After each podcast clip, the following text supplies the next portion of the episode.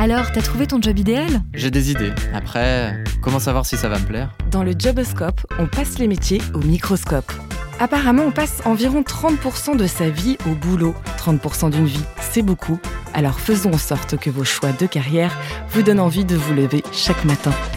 Quelle que soit la taille de l'entreprise, il y a forcément un besoin d'infrastructure euh, derrière.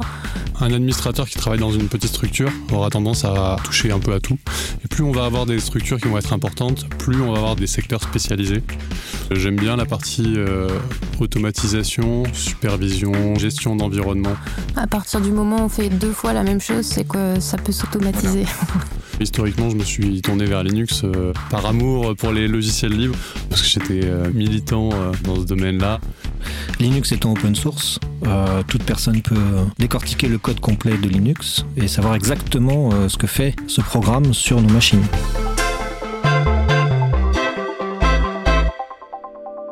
Bonjour et bienvenue dans ce nouvel épisode du Joboscope par Open Classrooms. Je suis Marion Armango et je suis ravie de vous accompagner pour passer le métier d'administrateur infrastructure et cloud au microscope.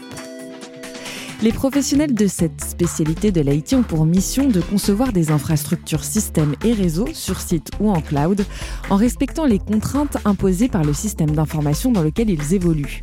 Les missions sont très variées entre la configuration, l'administration et la supervision de l'infrastructure, la gestion des incidents techniques, la mise en place de sauvegardes et la sécurisation des systèmes d'information, la réalisation d'audits systèmes ou encore la programmation d'automatisation de tâches en Python. Dans les dernières années et sous l'effet de la transformation digitale, le métier a évolué avec de nouvelles responsabilités et de nouvelles méthodologies comme le DevOps. Comment savoir si ce métier est fait pour vous? Dans quel type d'entreprise vous pourrez vous épanouir? Eh bien, pour faire le point, nous sommes en compagnie de Pauline Blanc, responsable du staffing et ex-administratrice système spécialisée en cloud chez D2SI, Étienne Lavanant, ingénieur système indépendant et Sébastien Hermacor, directeur technique chez Netesys. Bonjour à tous les trois. Bonjour. Bonjour. Bonjour. Merci d'avoir accepté de nous en dire plus sur votre métier. On va commencer avec Étienne. Toi, tu es administrateur système indépendant. Est-ce que tu peux nous expliquer en quoi consiste ton travail et pour quel type de client tu travailles? J'interviens sur les systèmes d'information de mes clients pour euh, ou bien mettre en place de nouvelles fonctionnalités, réparer des systèmes qui sont euh, défectueux ou bien euh, gérer au jour le jour le bon fonctionnement des systèmes. Mes clients sont principalement aujourd'hui des petites et moyennes entreprises. Très bien. Sébastien, euh, toi, tu as monté ta propre structure qui s'appelle Netesys et tu travailles pour des clients dits finaux comme euh, euh, l'armée de l'air ou encore Thales. Est-ce que tu peux nous expliquer en quoi consiste cette entreprise que tu as créée et concrètement nous dire en quoi consiste ton travail aussi? Alors Netesys euh, va se définir un peu comme un partenaire euh, au niveau des systèmes d'information pour les entreprises. Donc euh, on a trois tâches euh, principales. La première c'est tout ce qui concerne l'administration système. Donc ça va être l'installation, la sécurisation et la mise en service de de serveurs Linux, de services réseau comme le web, le mail, ce genre de choses. Euh, on fait aussi pas mal de formations, donc euh, sur euh, des grands comptes, des petites boîtes ou ce genre de clients. Et puis on fait aussi un petit peu de développement et notamment tout ce qui est mise en relation des différents différentes briques des systèmes d'information des clients. Donc on fait tout ce qui est flux de données à l'intérieur d'un système d'information, ce genre de choses. Et pour finir, Pauline, bonjour. Euh, Pauline, toi, tu travailles en entreprise de services du numérique euh, chez D2SI, c'est bien cela? C'est ça. Et tu es responsable du staffing. Est-ce que tu peux nous présenter cette entreprise et nous dire en quoi consiste ton travail qui est du coup un petit peu différent de ce qui vient d'être évoqué? Euh, alors D2SI, on est une société de conseil qui accompagne euh, nos clients sur leurs projets de migration vers les solutions de cloud public. On les accompagne aussi d'un point de vue technique et organisationnel, donc sur la transformation des métiers qui ont changé avec l'arrivée du cloud. Et mon travail est de faire le lien entre l'équipe commerciale qui reçoit les besoins des clients et les consultants euh, en fonction de leurs compétences techniques et fonctionnelles pour mener à bien les projets. Quel genre de projet? Tu aurais un exemple à nous citer? Euh, des projets de migration d'infrastructures vers le cloud euh, public, donc AWS ou GCP, des projets de transformation sur l'accompagnement aussi des changements des métiers, donc créer des communautés au sein des entreprises pour bah, les aider à acquérir de nouvelles euh, compétences euh, fonctionnelles, donc euh, de méthodologie comme on en a parlé du DevOps, comment les mettre en place, comment faire travailler différemment les équipes en interne. Qu'est-ce que c'est le DevOps? Attention, première colle, difficile à définir. Qui est-ce qui a envie de se lancer? Le DevOps, c'est un terme dans notre métier qui a évolué en fait assez rapidement en termes de sens. Au départ, euh, il s'agissait de réunir autour de la table euh, différents interlocuteurs qui intervenaient sur un projet euh, informatique. Donc c'était des équipes techniques, c'était la maîtrise d'ouvrage et c'était le développement. Et tout ce monde-là commençait à travailler avec une méthodologie dite agile pour réduire les délais, pour réduire les coûts, ce genre de problématiques, avoir des résultats plus concrets plus rapidement. Et puis progressivement, ce terme-là est associé maintenant à des outils techniques euh, qui interviennent dans les projets d'infrastructure, euh, donc tout ce qui est virtualisation, Docker, conteneur, euh, voilà, tout ça. Tout le monde est d'accord? Oui, je pense que l'idée, c'était aussi de faire recréer du lien entre les équipes de développement et les équipes d'infrastructure qui euh, parfois dans certaines entreprises euh, se mènent un peu euh, la guerre quand même, il faut le dire, parce que bah, rejeter la faute sur l'autre équipe en face si ça marche pas.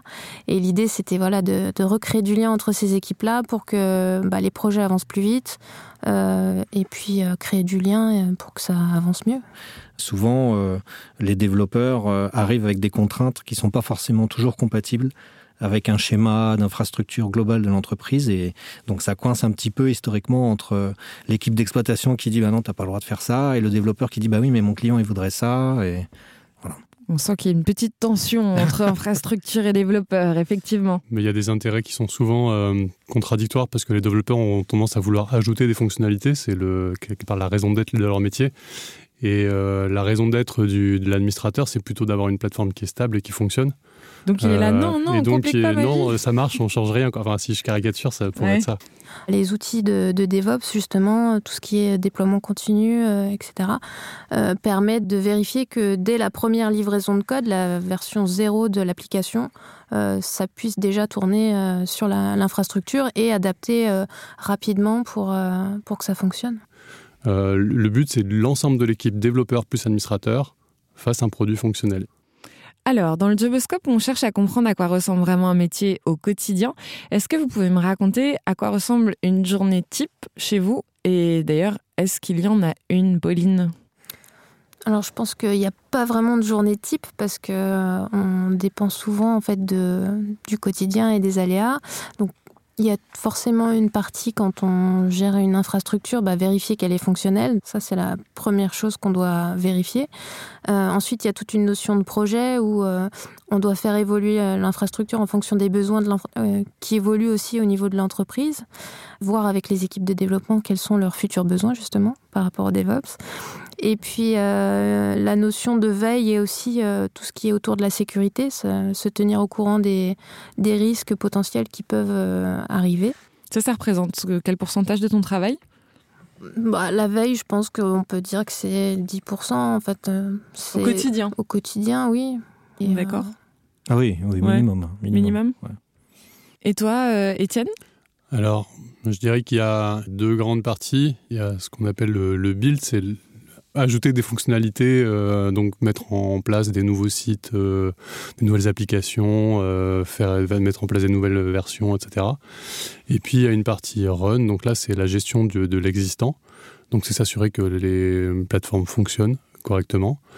Et là-dedans, enfin, il y, a deux parties. Il y a la partie donc gestion, supervision, gestion d'incidents et donc s'assurer vraiment que ça fonctionne. Et la partie industrialisation, c'est-à-dire sans rajouter forcément de nouveautés fonctionnelles, essayer d'améliorer euh, la gestion de l'infrastructure, automatiser des choses, faire en, sorte qu'on puisse plus facilement euh, par la suite ajouter des nouvelles euh, fonctionnalités, etc. Et comment tu fais pour ajouter de nouvelles fonctions et améliorer les choses? Ah, il y a une règle d'or, hein, c'est que l'administrateur qui est efficace est feignant par définition, et c'est une qualité. Nous, on le voit comme une qualité. Et donc, euh, si on peut faire quelque chose euh, qui va nous éviter d'avoir à répéter X fois la même chose, euh, on va penser comme ça au départ. Et donc et l'automatiser. Voilà, on va tout mettre en place pour faire répéter un minimum de choses. À partir du moment où on fait deux fois la même chose, c'est que ça peut s'automatiser. Des fainéants intelligents, quoi. Plutôt malins, finalement. oui, vas-y. Alors, pour revenir sur cette histoire de journée type, moi j'avais une anecdote un petit peu rigolote peut-être. Euh, parce que la journée, euh, pour un administrateur, euh, c'est compliqué à définir, parce que les services, ça tourne tout le temps. Hein. L'électricité est là 24 heures sur 24 et les clients, en fonction d'où ils sont, accèdent aux services un peu partout. Et je suis intervenu pour la DSI du Conseil européen et ils m'ont appris une nouvelle façon de gérer la journée, et notamment au niveau de la semaine. C'est que, alors ça c'est très connu au niveau des administrateurs, en règle générale, le vendredi, donc qui est la journée qui précède le week-end, on fait rien. Euh, on fait rien de sensible, tout simplement parce qu'on n'a pas envie de se retrouver le week-end à essayer de corriger ce qu'on vient de faire le vendredi. Donc, euh, par exemple, on limite euh, tout ce qui est livraison, recettage et installation de tout ce qui est nouveau le vendredi, quoi. Tout le monde est d'accord là? Oui. ah ouais, carrément. C'est une bonne pratique de limiter les changements le vendredi éviter les mises en prod le vendredi. La règle d'or, quoi. Et puis, bah, du coup, euh, eux, ils m'avaient appris aussi que, en fait, euh, le lundi, ben, c'est trop tôt pour commencer à faire quoi que ce soit aussi. Donc, ils avaient renommé les journées de la semaine en trop tôt dit, mardi, mercredi, jeudi et trop tardi. Et voilà, je pense que ça représente bien euh, une semaine type d'un administrateur. derrière cette histoire-là, il y a une part de, prise de responsabilité sur le moment où on fait les choses, en fait. Parce que l'administrateur, il veut maintenir en, situation opérationnelle ses services. Et donc, au moment où on intervient sur une infrastructure, à chaque fois, on fait attention vraiment euh, du moment en question où on va le faire.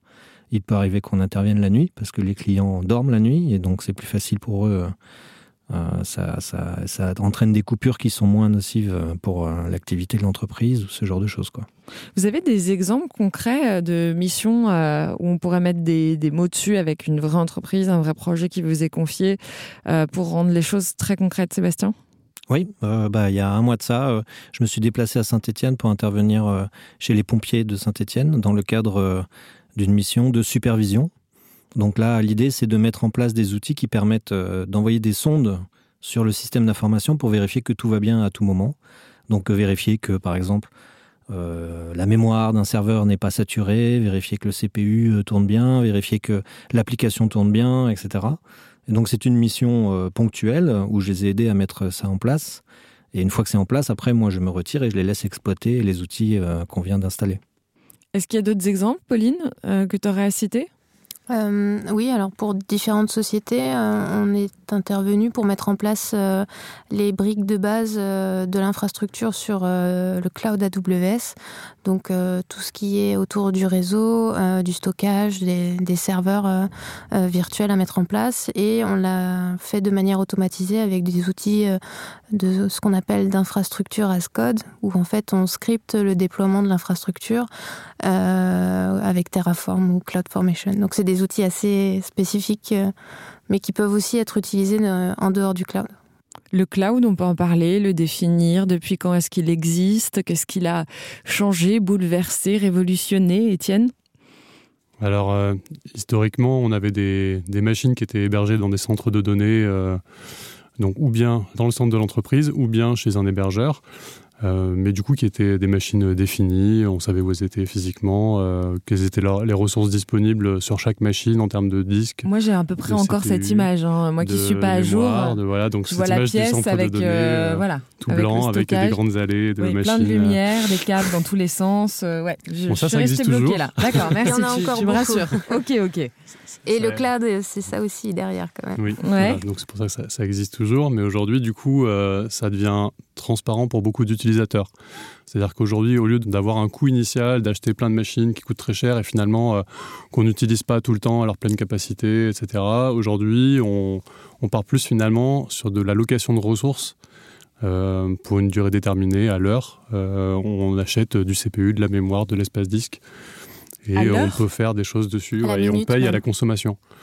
Et en fait, on s'adapte vraiment aux besoins de l'entreprise à un instant T, c'est-à-dire qu'on parle de location à l'heure parce que par exemple, certaines entreprises, leur, le week-end, bah, elles n'ont pas forcément besoin que toutes les machines tournent puisque les salariés ne travaillent pas. Euh, et donc réduire les coûts pour euh, mettre à disposition des ressources nécessaires au bon moment. Étienne? Bah, Historiquement, le cloud est né avec euh, Amazon Web Services, AWS. Euh, c'est le premier fournisseur de cloud tel qu'on définit le cloud aujourd'hui, enfin tel qu'on le représentait aujourd'hui. Donc Amazon avait une activité de vente en ligne de différents produits, c'était déjà assez varié à ce moment-là. Et ils faisaient, alors je ne sais plus combien, mais 30, euh, 40, au moins 40% de leur activité sur un mois en décembre avant Noël. Et donc ils avaient besoin d'un nombre énorme de machines pour pouvoir tenir euh, la charge, en fait, le fait de pouvoir euh, supporter toutes ces commandes, ces utilisateurs qui étaient connectés en même temps. Et le reste de l'année, leur machine, elle faisait rien puisqu'il n'y avait plus que 60% ou 50% de l'activité à répartir sur 11 mois derrière. Et donc, ils ont eu l'idée, en fait, finalement, de toutes ces machines, de louer les ressources disponibles à d'autres entreprises qui avaient des besoins à ce moment-là. Pauline bah, Du coup, ça fait évoluer les métiers aussi parce que maintenant, on se retrouve à devoir euh, gérer aussi la facturation. C'est des choses qu'on ne faisait pas avant parce que ben, l'entreprise achetait des serveurs et puis de toute façon, ils étaient achetés. Donc, euh, la ressource, elle était là, qu'on l'utilise ou pas. Maintenant, il y a tous les métiers autour de ce qu'on appelle le FinOps. Euh, donc c'est donc il y a le SysOps, le sysadmin et le FinOps autour de la finance où on fait attention aux coûts et on essaye d'optimiser les coûts des infrastructures. Etienne, comment est-ce que tu t'organises euh, pour travailler avec plusieurs euh, clients, du coup, en même temps, en tant que c'est facile d'être administrateur système indépendant? Je pense que c'est plus facile aujourd'hui qu'à d'autres époques parce qu'il y a beaucoup d'activités globalement dans le domaine de l'informatique et donc euh, je pense que globalement c'est un métier où on manque de personnes. Après ça dépend peut-être un peu des, domaines et donc c'est certainement plus facile de trouver des clients. pour trouver des clients, moi du coup je passe pour partie par euh, mon réseau personnel et le bouche à oreille, et pour partie par des plateformes de référencement d'indépendants, euh, sur lesquelles j'ai mon CV en ligne, euh, grosso modo, et, des entreprises qui ont des besoins me contactent. Et donc je leur fais un devis, elles acceptent ou pas le, le, devis que je leur propose. Ça fait combien de temps que tu fais ce métier? Moi j'avais commencé en 2006, comme ça, j'ai dû commencer réellement. Mais après, j'ai fait, une, j'ai fait une coupure pendant 5 ans. J'ai fait d'autres choses. je suis revenu, du coup. Euh, et donc, j'ai loupé un peu le début du, du cloud, justement. Donc, j'ai dû remonter en compétence sur, euh, sur, sur ces parties-là. Comment est-ce que tu fais pour remonter en compétence sur le cloud? Ça peut être euh, en prenant des formations euh, en réel ou en ligne. Euh, Comme Open Classrooms, par exemple. Et tu as pu constater que le DevOps était en place pour vous faciliter la vie entre développeurs et infrastructures. Du coup, sur ces années-là, c'est le moment où tu as raté le coche et tu reviens et d'un seul coup, l'âge de guerre est enterré. je parle avec des développeurs? C'est pas possible. ah oui, vraiment T'as vu euh, l'évolution avant C'était vraiment. Euh, ah oui, oui. Moi, j'ai connu des projets où euh, il n'était pas question de faire rentrer l'équipe d'exploitation dans la salle de réunion. Hein. Alors, rentrons un petit peu dans le technique. Quelles sont vos spécialités en administration des systèmes, Pauline?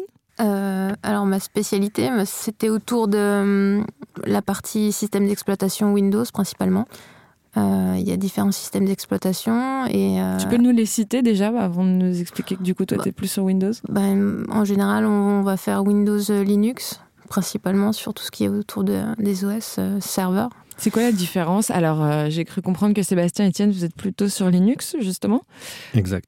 quelle est la différence? De manière honnête. Oui. Et après, débattez. de manière honnête, ouais. Il y a beaucoup de sujets là derrière cette question. Ah. Parce que l'histoire de ces deux systèmes d'exploitation est riche, en fait, au sens euh, historique. Hein. Donc, euh, je vais parler de Linux, moi, parce que Windows, je connais beaucoup moins. Mais euh, c'est un système open source, en fait. Et donc, c'est une énorme différence déjà avec Windows c'est qu'il est accessible de manière libre et gratuite et qu'il n'y a pas de coût de licence associé à son exploitation.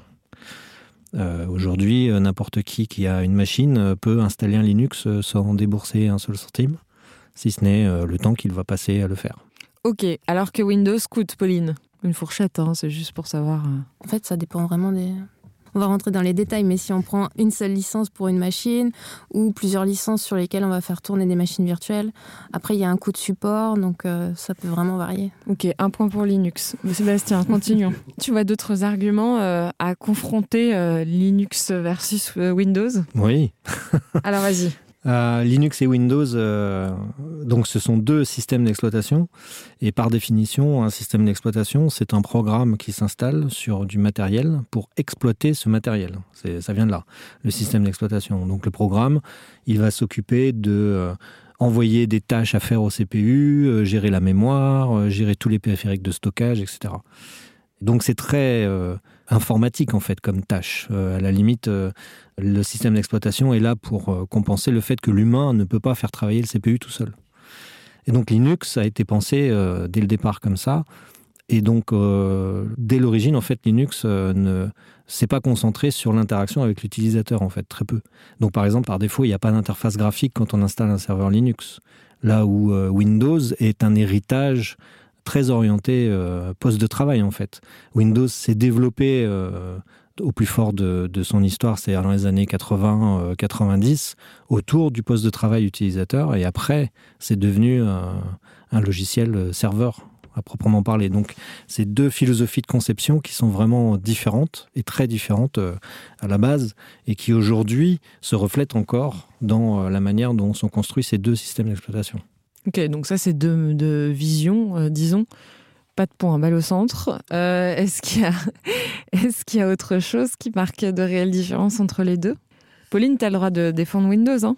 Oui, après, pour moi, il n'y a pas d'histoire de, bien ou de mal d'un côté comme de l'autre. En fait, ça va dépendre du besoin. Donc, euh, en fonction de.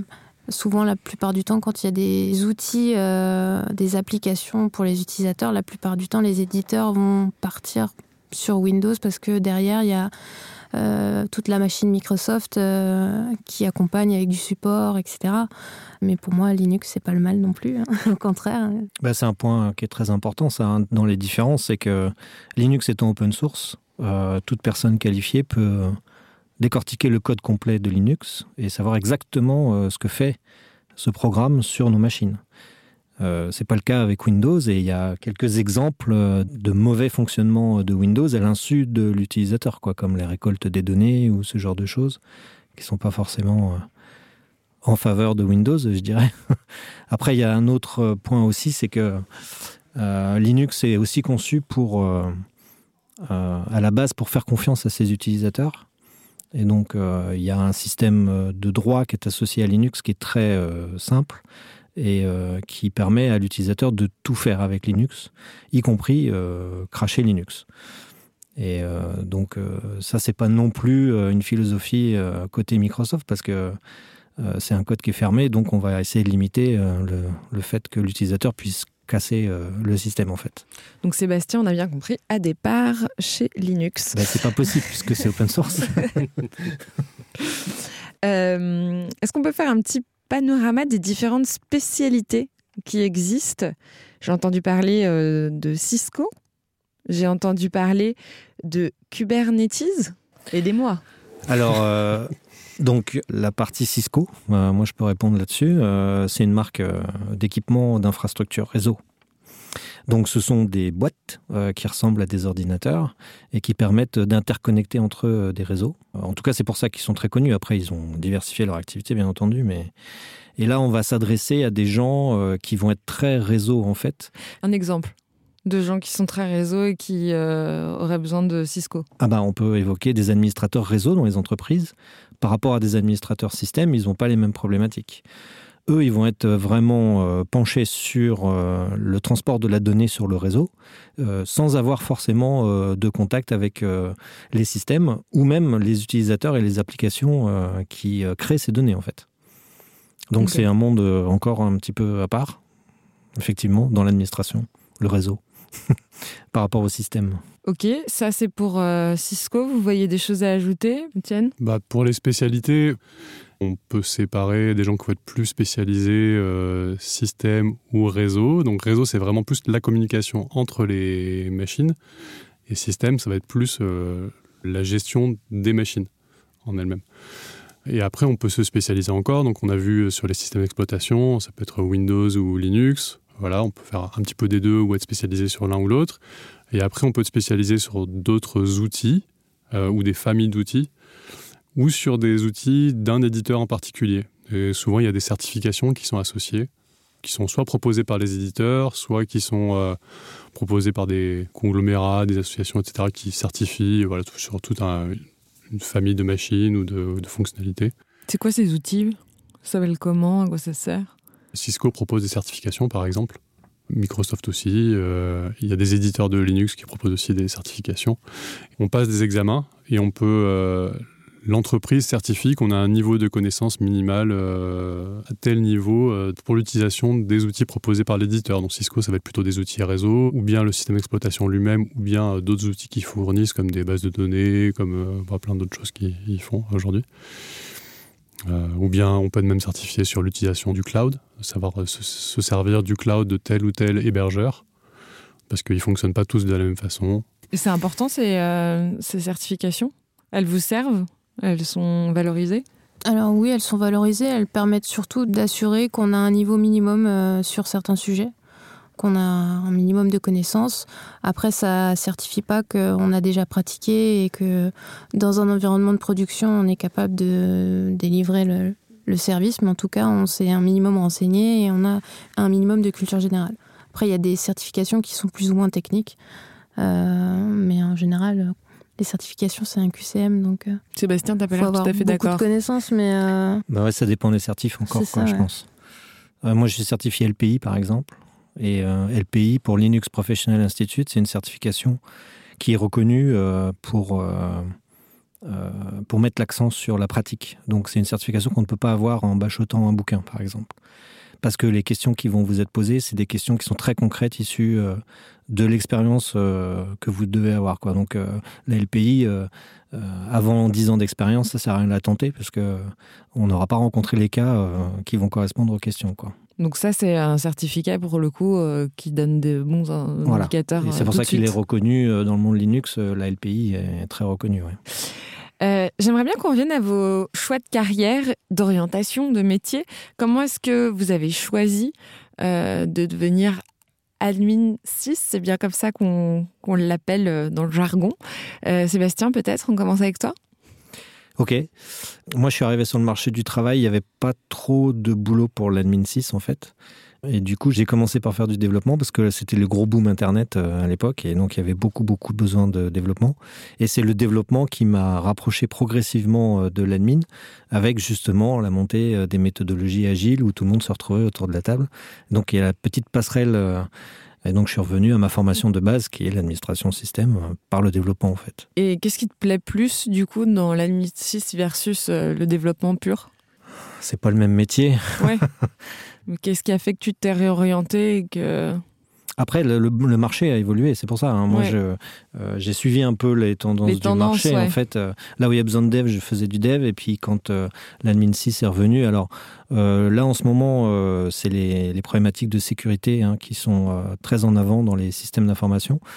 Et c'est pour ça que, par exemple, moi, je maîtrise beaucoup moins les aspects cloud parce que, parce que j'en fais quasiment pas, en fait.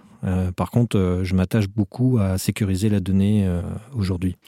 Et d'ailleurs, je vous invite à écouter un précédent épisode du Joboscope consacré au métier de cybersécurité. Euh, Étienne, toi, comment est-ce que tu es arrivé à ce métier d'admin 6 Moi, j'ai fait une école d'ingénieur en télécommunication. Donc, euh, c'était une partie de ma formation.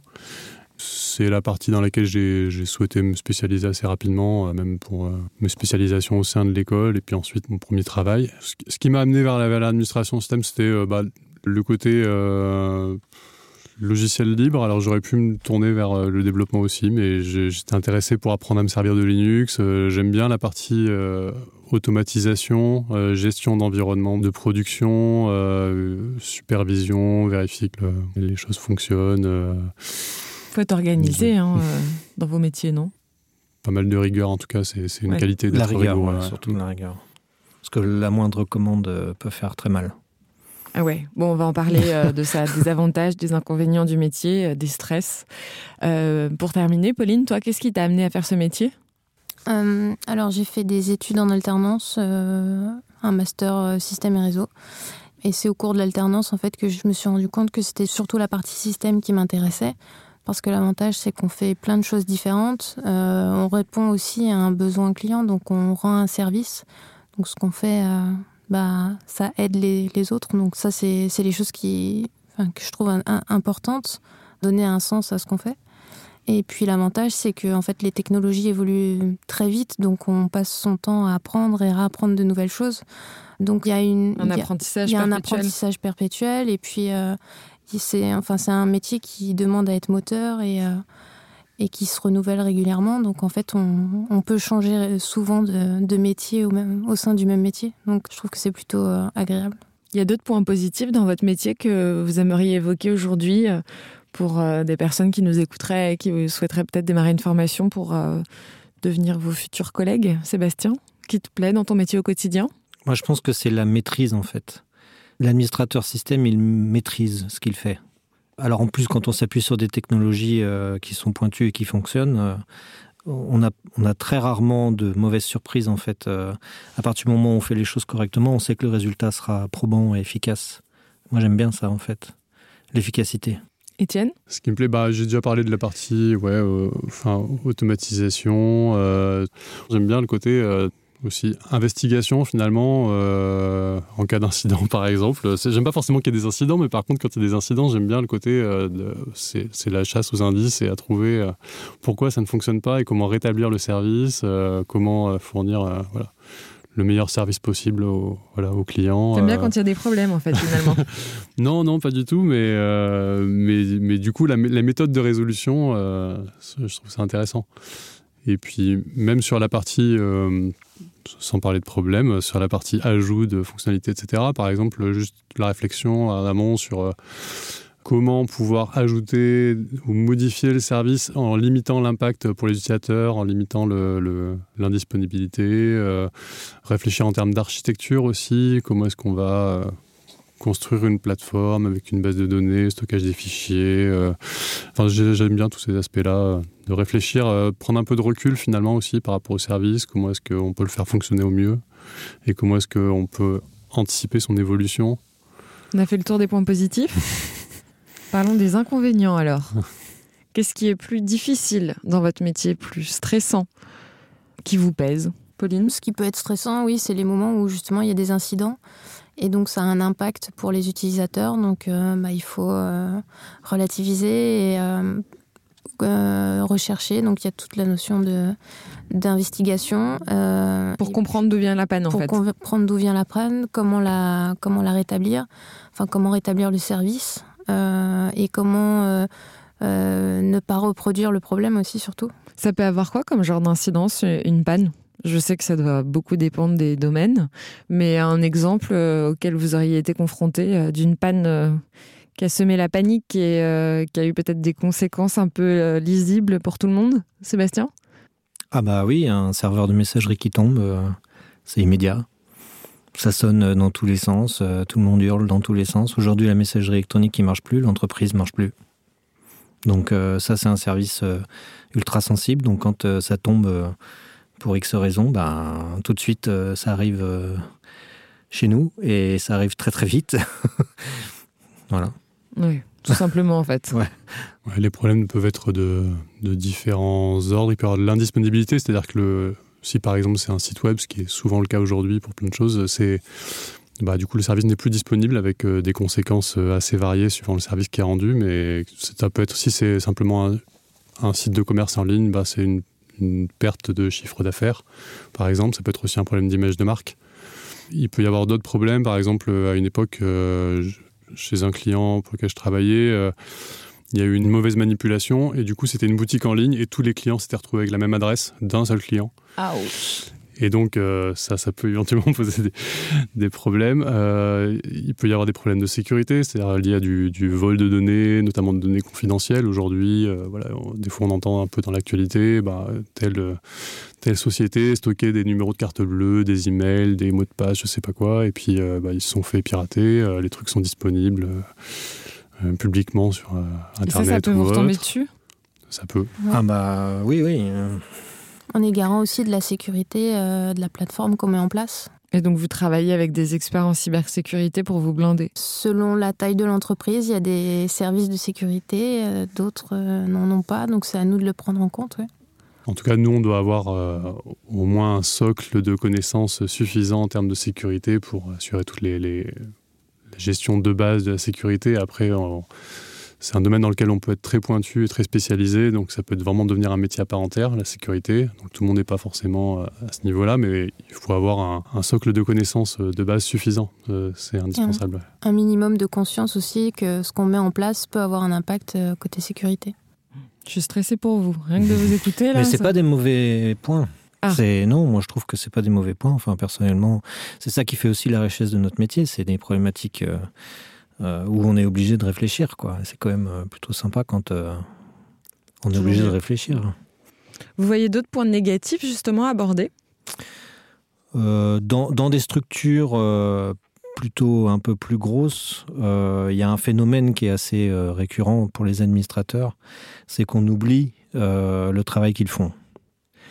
Et euh, ça, c'est très fréquent. Euh, on va les solliciter pour mettre en place une infrastructure, une application, un serveur, etc. Et puis lorsque c'est en place, bah, on a oublié qu'ils ont travaillé dessus. Euh, le machin, il tourne tout seul et, et tout le monde se réveille quand il ne tourne plus. Mais avant ça, tout le monde a oublié ce qui était fait. Donc, ça peut être de temps en temps un peu frustrant en termes de valorisation de son travail. Manque de reconnaissance. Ça met tout le monde d'accord? Oui, bah, quand ça marche, on... quand ça marche, c'est normal, et quand ça marche pas, c'est notre faute. Donc ça, c'est. en général, quand on ne sollicite pas, enfin, quand on se fait discret, c'est plutôt qu'on fait bien son travail, quoi. Discrétion aussi de rigueur. Alors, on a fait le tour des points négatifs. Qu'est-ce que vous en pensez? Il y a d'autres euh, choses euh, où vous aimeriez prévenir? Moi, il y a le côté un petit peu. Euh, en tant que développeur, par exemple, sauf si on a une date euh, butoir d'un projet qui approche, etc., et qu'on a du coup une charge de travail très importante, euh, on peut être amené à faire beaucoup d'heures. On a plutôt des horaires assez prévisibles en général, alors qu'en tant qu'administrateur, on peut avoir, euh, bah, s'il y a un incident, je devais partir à 18h, j'ai un rendez-vous, il y a un incident à, 17h45, et bah mon rendez-vous, mmh. tant pis quoi. C'était sur le qui-vive en permanence. et on ne sait pas jusqu'à quelle heure. Mmh. On peut être travailler, amené à, travailler le week-end, le soir. Il peut y avoir des astreintes. Ah ouais Vous en avez C'est arrivé Bah oui, parce qu'on est proche euh, de la machine en fait. Et la machine, elle tourne tout le temps. c'est pas forcément, pour moi, je vois pas ça comme un point forcément négatif, parce que des fois, ça peut être, euh, ça peut être aussi une source de revenus en plus parce qu'elles sont payées. Euh, mais c'est vrai que c'est à prendre en compte. Sur les avantages et inconvénients du métier, moi je dirais qu'un avantage c'est le fait qu'on apprend tout le temps parce que les technologies évoluent, parce que voilà, il y, a plein de choses, donc ça c'est stimulant. et c'est aussi un inconvénient parce que ça veut dire qu'il faut tout le temps se remettre en cause, tout le temps, on n'a pas de répit quoi. Pas se reposer sur ses connaissances euh, ou vraiment pas très longtemps, sinon on est, on est plus à jour quoi. on peut vite être dépassé par le métier et aussi euh, faire attention à pas s'éparpiller parce que on peut pas non plus euh, rentrer dans le détail de toutes les nouvelles techno. Il faut arriver à, sentir un peu euh, l'évolution du marché et partir euh, dans la bonne direction et être capable de se dire bon bah finalement c'est pas celle-là et je, change de cap, je réapprends autre chose quoi. On parlait de la veille et de la formation et c'est pas toujours quelque chose qu'on a le temps de faire pendant ces heures de travail et du coup on peut être amené à le faire sur son temps libre finalement. Euh, le soir, je rentre chez moi, je me remets devant un ordinateur ou le week-end, ça, voilà, ça peut arriver régulièrement et des fois c'est nécessaire si on veut se former euh, en continu. La documentation, ça peut être assez rébarbatif. Euh, tenir à jour la documentation des infrastructures qu'on met en place, c'est quand même très important parce que c'est ça fait partie de notre métier de donner l'information et que bah, si le jour où on n'est pas là, quelqu'un puisse prendre le relais. Donc c'est le journal de bord un peu. Oui, ah oui, mais c'est même de la doc technique euh, poussée, quoi. Quand on monte un serveur euh, avec euh, une mutualisation de services et que tout doit bien fonctionner, il faut bien que la procédure soit bien écrite pour que demain, si effectivement on n'est plus là et qu'on doit remonter ce serveur, eh ben, on ait le, le, mode d'emploi, quoi. Mmh. Oui, on parlait de la qualité d'être feignant. Il y a aussi mm. la qualité de se rendre euh, non indispensable, en fait, de, pouvoir transmettre tout ce qu'on a fait, euh, doit pouvoir être refait par n'importe qui, qui a, enfin n'importe qui, quelqu'un qui a les connaissances, mais qui arrive euh, demain, qui suit la documentation, qui doit pouvoir refaire tout ce qu'on a pu faire nous. Et ça rejoint le côté feignant parce que nous-mêmes, quand on le refait, on peut, on n'a pas plus, on plus besoin de réfléchir, on suit notre mode d'emploi. Ça reste généreux quand même. Administrateur système, admin 6. Vous n'avez pas le temps de dire administrateur système. Pourquoi admin 6 Franchement, il y a une explication à ça. Parce qu'on optimise tout. Ah oui, d'accord. Ok, je comprends mieux. Euh, c'est très demandé en entreprise. Euh, Est-ce que vous sentez que c'est une profession particulièrement sollicitée? Est-ce que ça l'est tout autant d'un secteur à l'autre, d'une taille d'entreprise à l'autre ou pas? Aujourd'hui, je pense que quelle que soit la taille de l'entreprise, il y a forcément un besoin d'infrastructure euh, informatique derrière. Donc, euh, que ce soit euh, en interne ou en prestation, il y a un besoin de mettre en place des choses et des infrastructures. Donc oui, il y a un besoin. Tout le monde est d'accord? C'est ça, et ça va se décider sur la taille de l'entreprise. À partir d'une certaine taille, il est fortement recommandé que les ressources informatiques soient internes, plutôt que de tout passer par prestation. Et en dessous de cette taille-là, on va intervenir plutôt sous la forme de prestations euh, externes. Il y a des entreprises qui n'ont pas le choix non plus. Hein. Euh, dans les milieux sensibles, il est hors de question de poser la donnée euh, dans le cloud. Hein. Encore aujourd'hui, hein, donc heureusement. Tu parles de quel milieu, par exemple? Bah, Tout ce qui est euh, défense. Euh... Toi, tu travailles pour la défense Ouais. Et tu fais comment alors? Bah... Révèle-nous. Je tente des trucs, écoute. euh, parlons salaire maintenant.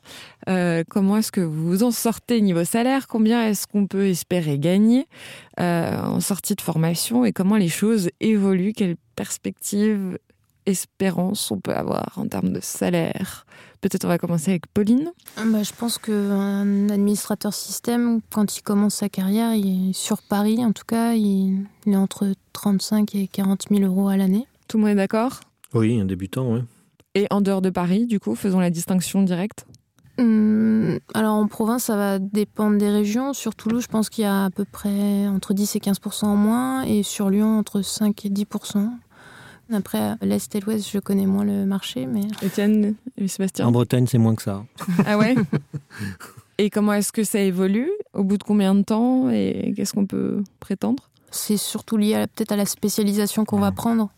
C'est-à-dire en fonction de l'évolution qu'on va donner à, à, ses compétences techniques, si on veut se spécialiser euh, sur une partie technique ou passer plus sur une partie fonctionnelle. En fait, ça va dépendre du métier qu'on veut faire après.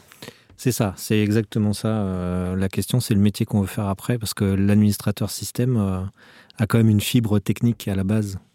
On peut tout à fait rester administrateur système toute sa carrière et profiter pleinement de son emploi parce qu'on aime ça. D'accord. Et donc, du coup, là, dans ce cas, au bout de 2-3 ans, on gagne combien? Alors, peut-être pas 2-3 ans, mais euh, sur Paris, un administrateur système confirmé peut monter à 50, D'accord. 55 même, euh, voilà. Okay. Si en plus il est un peu spécialisé en sécurité, par exemple, il peut encore monter un peu plus. À combien tu... Un admin 6 euh, cybersécurité, une grosse boîte, il est à 60. Ouais. D'accord. Alors, juste pour refaire le tour, pour qu'on sache réellement où on se situe, Pauline, toi, du coup, tu as évolué dans ta boîte. Bah, ça fait combien de temps que tu y es là? Moi, ça fait un peu plus de 8 ans. Ok. Et tu as évolué aussi? Tu fais pas le même métier qu'au début? Non, maintenant, je suis plus sur un métier fonctionnel. Donc, euh, autour de l'accompagnement des consultants et le, la relation avec les clients et les équipes commerciales. Okay. Donc en structure. Toi, Sébastien, avec euh, ton entreprise, t'es payé combien? Donc euh, là, ça fait 25 ans de carrière derrière moi. Et euh, sur une journée euh, de prestation, je peux aller jusqu'à 1000 euros. D'accord. Tu factures après 1000 euros une journée de presta. Et toi, Étienne? Moi, en tant qu'indépendant, ou bien je fais des devis pour une prestation en tant que telle, donc euh, ça peut être très variable, ça dépend de la négociation, de ce qu'il y a à faire, etc. Sinon, on va dire, euh, pour donner une idée, on raisonne plutôt en termes de TGM, de taux journalier euh, ouais. moyen. Je pense qu'il y a une grosse partie des administrateurs qui vont être entre 350 et 500 euh, euros par jour en, en, taux journalier moyen. Après, voilà, ça peut varier justement en fonction des spécialisations, on peut monter plus. Mais c'est du chiffre d'affaires pour les indépendants. Mmh. Et en fonction des spécialisations, on peut monter plus. Moi, vous auriez aussi euh, des exemples peut-être à donner de quelle spécialisation est plus valorisée euh, sur l'aspect salarial? En ce moment, je pense que c'est tous les métiers autour de la data, donc de la donnée, qui ont un peu le, le vent en poupe euh, et la sécurité. Oui, ouais, après, on peut être spécialisé. Euh, par exemple, un administrateur système qui est spécialisé sur les grosses bases de données, pour revenir sur la data, euh, bah voilà, il, il est cher aussi. En fait, euh, peu importe la spécialité, on va dire, à partir du moment où on devient vraiment expert dans ce domaine-là, on peut se valoriser. quoi. J'allais venir euh, justement à l'évolution euh, de ce métier. euh, une évolution peut-être un peu plus classique ou un pas de côté qui amène vers d'autres métiers Est-ce qu'on les a tous cités? Est-ce qu'il y a d'autres opportunités, d'autres évolutions Ah oui, après il y a des chemins qui peuvent aller vers le management en fait, à partir de l'admin 6. Donc, quand on a une certaine expérience, on peut commencer à pratiquer euh, tout ce qui est stratégique. Donc, on va participer à des réunions de schéma direction, on va participer à des réunions d'évolution euh, d'un parc, d'un système d'information, et puis progressivement se diriger vers euh, DSI ou RSSI ou voilà ce genre de ce genre de poste en fait. Il y a d'autres métiers qui vous viennent à l'esprit? Pauline, Étienne? C'est des métiers autour de la coordination. Si on veut partir plus sur chef de projet, c'est possible aussi. Euh, on se rapproche des devs aussi là alors. Euh. Oui, bah, c'est possible. Enfin, ça peut, ça peut aussi. Bah, T'es bien la preuve, Sébastien. que... oui, vous passez côté développement complètement, c'est possible. C'est l'amour-haine en fait entre vous. Ah, sur, sur, les projets de développement, euh, j'ai j'ai souvent des mauvais regards parce que les admins qui sont en face de moi, ils peuvent pas trop raconter n'importe quoi. Double casquette. Et toi, Étienne, tu vois d'autres métiers à citer aussi, qui sont des évolutions? En, évolution, bah, pour moi, c'est soit on prend des responsabilités et finalement on devient euh, chef d'équipe, euh, de plateforme, euh, etc. Donc on devient responsable de soit d'un parc de machines, soit d'humains, soit des deux. Soit on peut spécialiser techniquement sur une ou plusieurs technologies, soit on peut évoluer vers d'autres métiers, effectivement, comme c'était euh, chef de projet. Donc finalement s'éloigner un petit peu de la technique pour prendre de la hauteur sur la manière dont on voit les choses dans l'entreprise et donc voilà, partir sur des, métiers connexes. Vous avez l'air assez fasciné tous les trois par la technique quand même.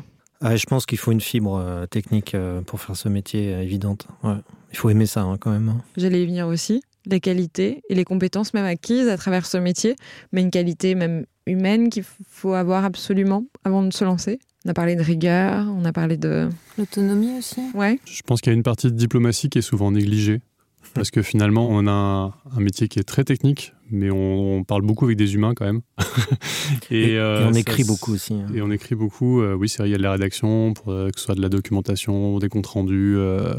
et du coup, ça se joue pas forcément que sur des aspects techniques.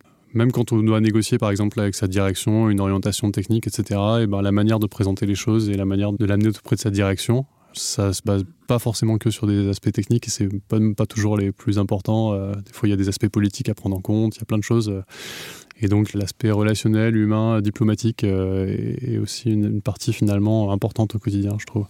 Même pour interagir avec bah, les développeurs, pour toutes les personnes avec lesquelles on travaille, en fait, les, les prestataires externes, la direction. La communication fait une grande partie de la réussite d'un projet. On peut être très bon techniquement, si on est mauvais communicant, euh, ça peut rendre le projet euh, difficile. Un métier intéressant et aussi complexe que son nom, administrateur infrastructure et cloud. Merci à tous les trois d'avoir témoigné. Merci, avec plaisir. Et c'est déjà la fin de cet épisode du Joboscope consacré au métier d'administrateur infrastructure et cloud.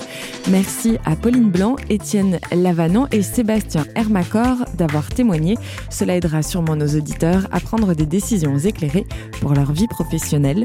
Si ce podcast vous a donné envie de devenir administratrice ou administrateur infrastructure et cloud, sachez que cette formation diplômante à Bac plus 3 reconnue par l'État est disponible sur openclassrooms.com. Elle se fait en ligne en un an ou alors en deux ans si vous choisissez l'alternance, soit en apprentissage, soit en contrat de professionnalisation. Vous êtes accompagné de manière individuelle par un mentor qui exerce votre futur métier et vous avez l'emploi garanti. Si six mois après votre diplôme, vous n'avez pas trouvé d'emploi, Open Classrooms vous rembourse votre formation. Pour creuser encore et vous faire une idée plus globale des évolutions possibles quand on est administrateur des systèmes d'information, vous pouvez écouter notre édition du Joboscope sur le métier de responsable cybersécurité si au contraire, vous voulez des informations sur le métier par lequel on accède à la formation, l'édition sur le métier de technicien informatique est faite pour vous renseigner. Ce podcast vous a aidé à y voir plus clair dans vos choix de carrière. Laissez un commentaire 5 étoiles sur votre plateforme préférée, cela aidera d'autres personnes à le trouver. On se donne rendez-vous très vite pour passer un nouveau job au microscope.